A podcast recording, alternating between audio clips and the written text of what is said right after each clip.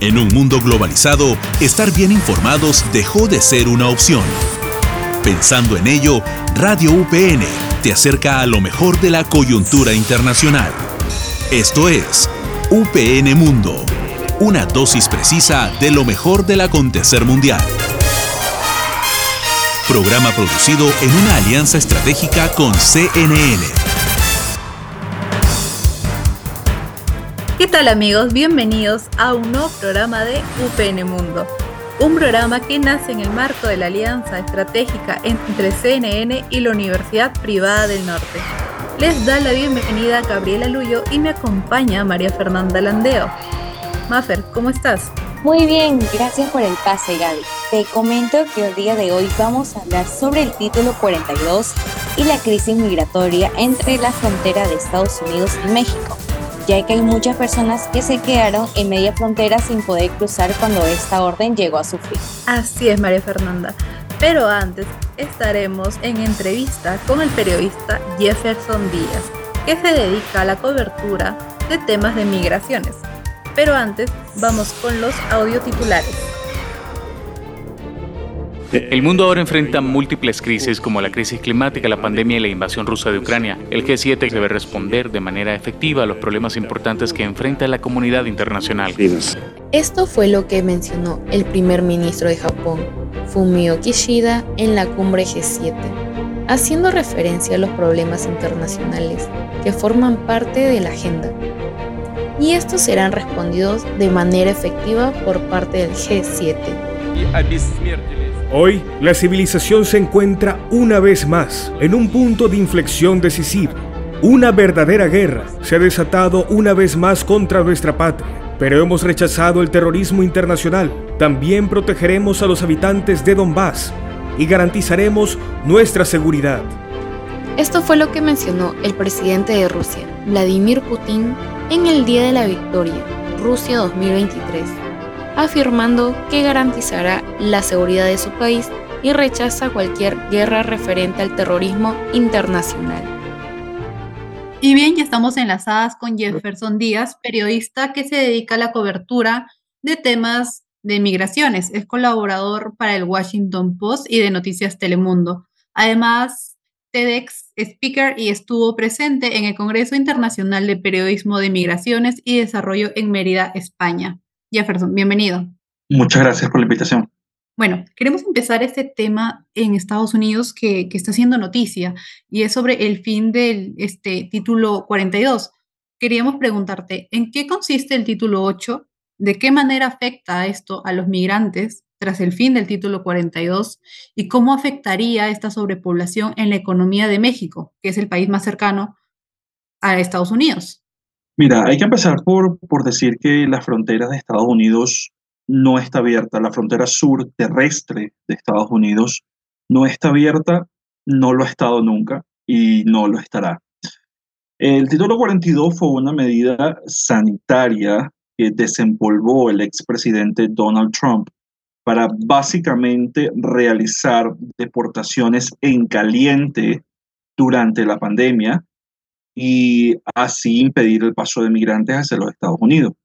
Eh, lo que pasaba era que tú, este título 42 se, se, basa, se basaba en el hecho de que no se puede permitir la entrada al país a posibles a personas que posiblemente puedan seguir expandiendo alguna enfermedad o alguna pandemia, ¿no? Como la que tuvimos hasta hace poco. Y ahí fue de donde se agarró el presidente Donald Trump para implementar esta medida sanitaria, no es migratoria, sanitaria, para poder hacer deportaciones en caliente. El título 8 tampoco se dejó de aplicar, el título 8 siempre se aplicó, lo que pasa es que durante la pandemia se le dio mayor prioridad al título 42 porque era más expedito, pero el título 8 es peor. ¿Por qué?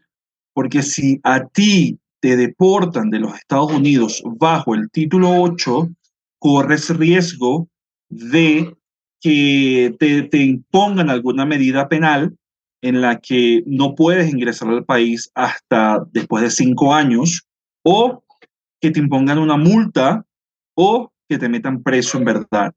Entonces, el título 8, esa es la gran diferencia, que con el título 42 a ti te podían deportar y tú podías volver a entrar, te deportaban y podías volver a entrar, te deportaban y volvías, podías volver a entrar y no pasaba nada, no pasaban estas cosas, estas medidas ahora penales administrativas que, que, sí tenemos con el título 8.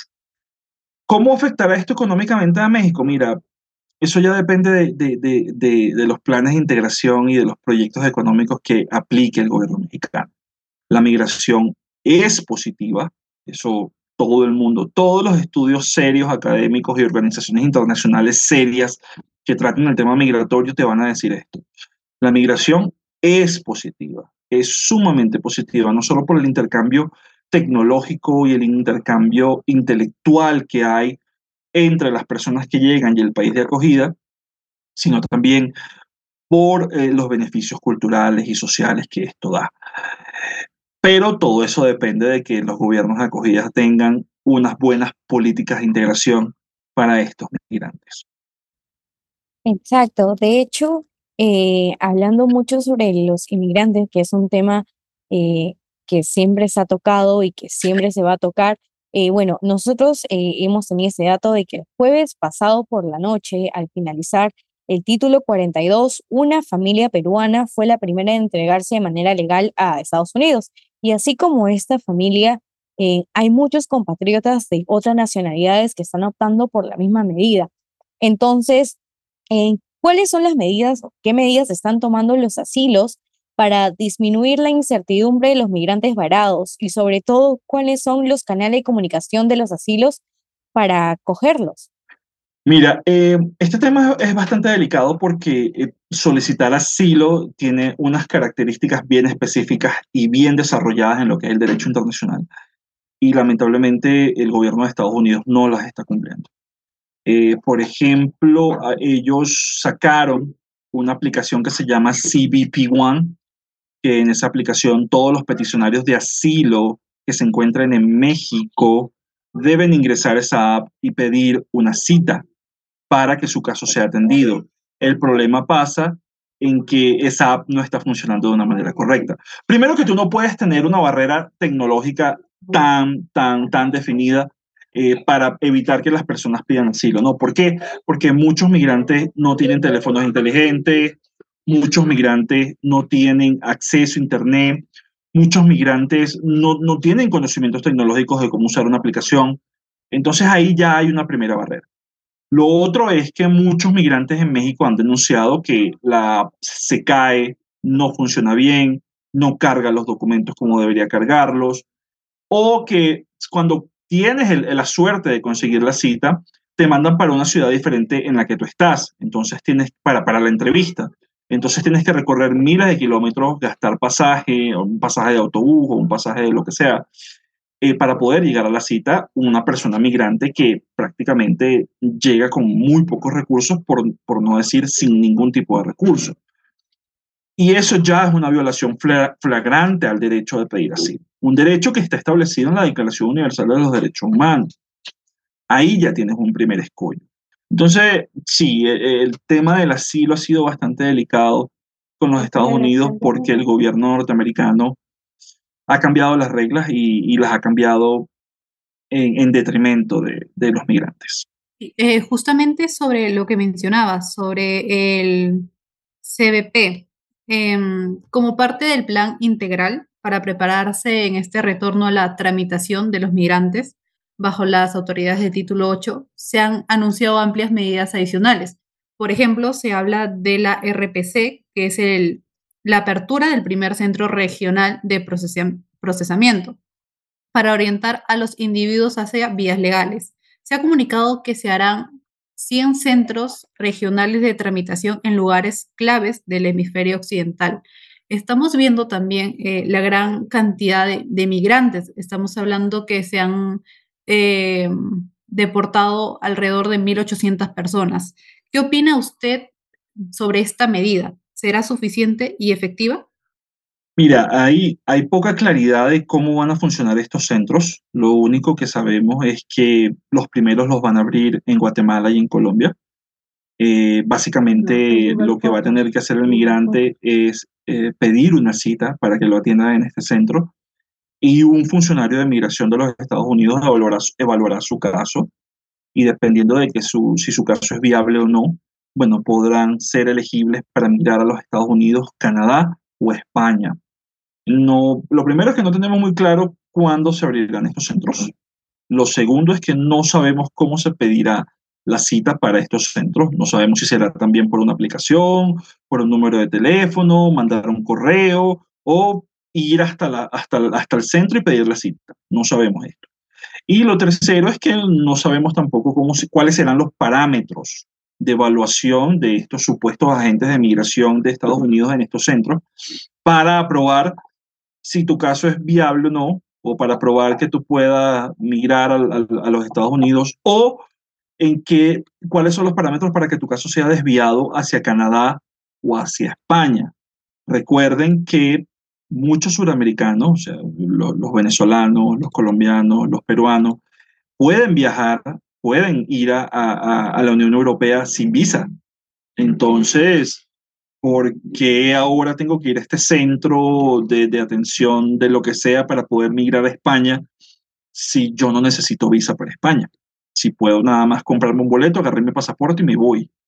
Entonces, eh, hay mucha confusión con el tema de estos centros. No sabemos si ampliarán también su, donde, los lugares donde estarán, si van a abrir en otros países, ya sea Ecuador, Perú, otros, o Costa Rica, o otros países de América, de, América Central. Hay mucha confusión. Ese, ese, es el gran problema, ¿no? que no sabemos cómo van a funcionar esos centros y lo que estamos seguros es que va a ser otro paso burocrático que los migrantes tienen que cumplir. Pues. De hecho, eh, eh, totalmente cierto porque en sí hay una incertidumbre qué es lo que puede pasar también porque si es bien cierto, así es como que no se sabe cuánto tiempo también te puede dar esta cita, ¿no? Si puede ser para ahora o 100 meses o en qué países, si es bien cierto, hasta ahora se ha dicho que abrirá en Guatemala, también en Colombia, sin embargo, eh, esto todavía está en incertidumbre de, de, muchos migrantes, de saber qué es lo que va a pasar. Y con respecto a este, a este fragmento también, eh, desde el fin del título 42 hasta ahora, hace unos poquitos días, sabemos en diversas bueno, por diversas fuentes también, eh, en qué estado también se pueden encontrar los migrantes, sabiendo de que no todos están pasando por un buen momento. Hay familias, hay niños, hay hasta incluso eh, quizás personas mayores. Entonces, ¿cómo usted ahorita ve el trato de Estados Unidos o de algunas otras autoridades hacia los migrantes? Mira, e, el trato hacia los migrantes en Estados Unidos siempre ha sido ambivalente. Eh, para, para, decir, para ponerlo en, lo más positivo, ¿no?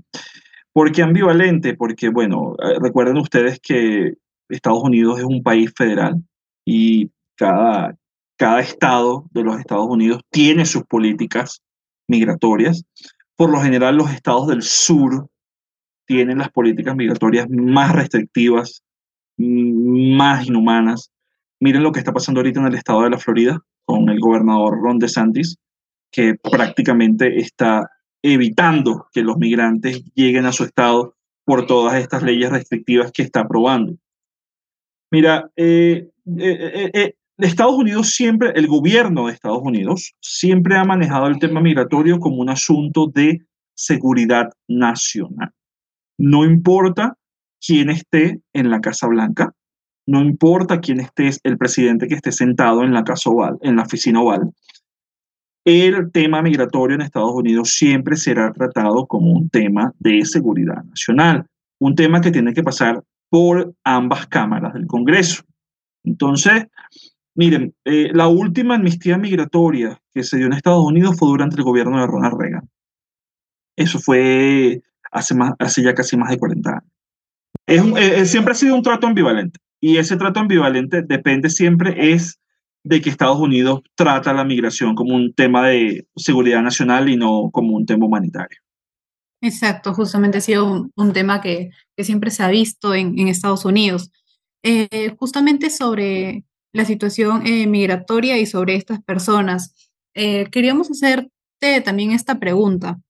Además de Estados Unidos, eh, ¿cuáles han sido otros países en donde se está implementando alguna ley parecida a este título 8?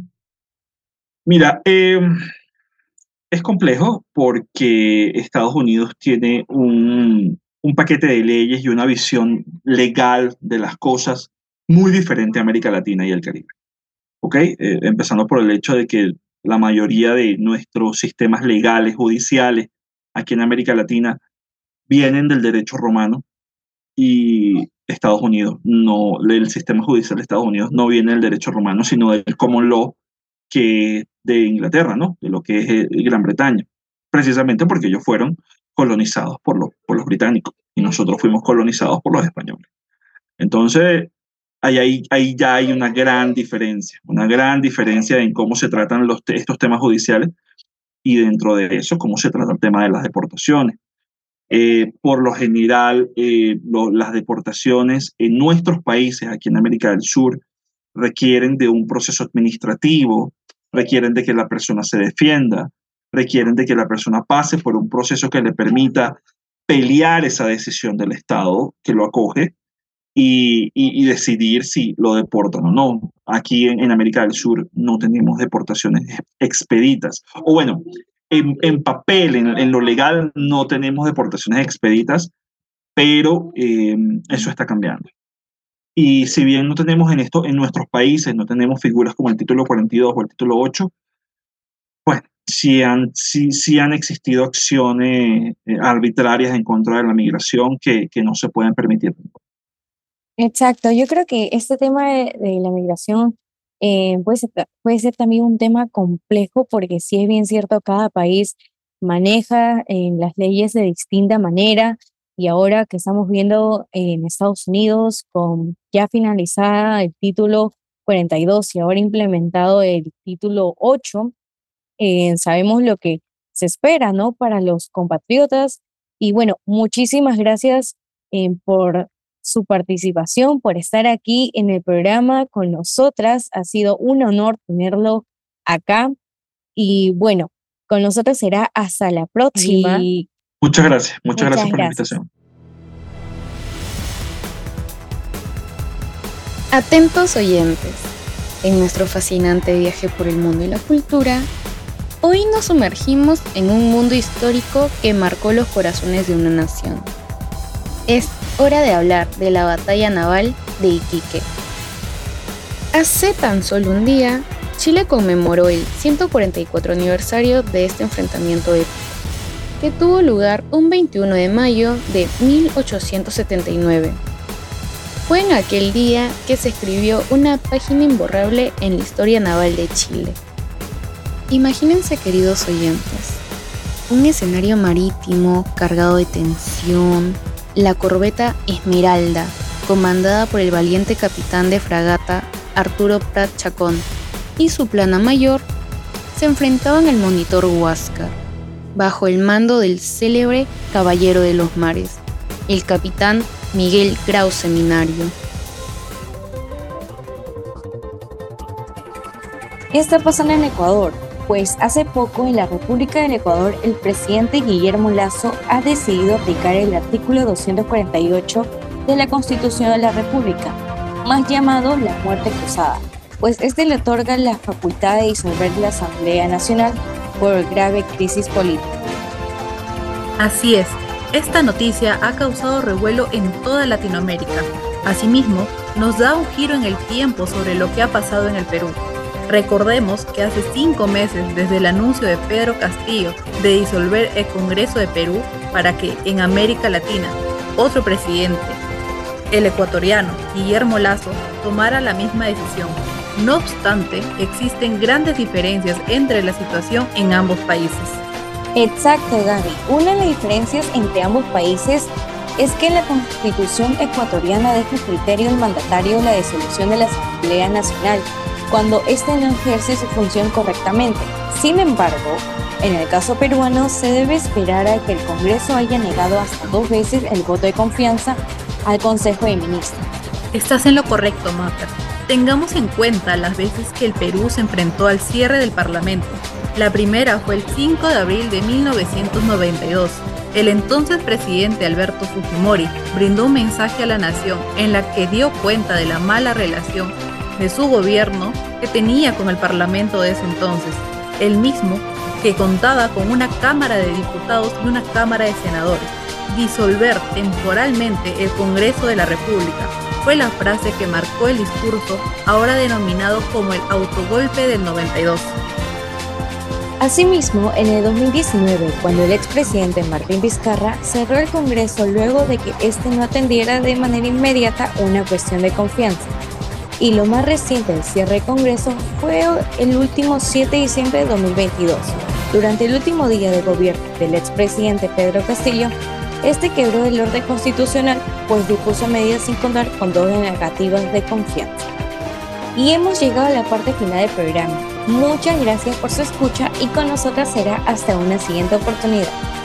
Y recuerden que este programa se desarrolla en el marco de la alianza estratégica entre la Universidad Privada del Norte y CNN. Soy Gabriela Luyo y estuve acompañada de María Fernanda Landeo. Esto fue UPN Mundo. Hasta la próxima.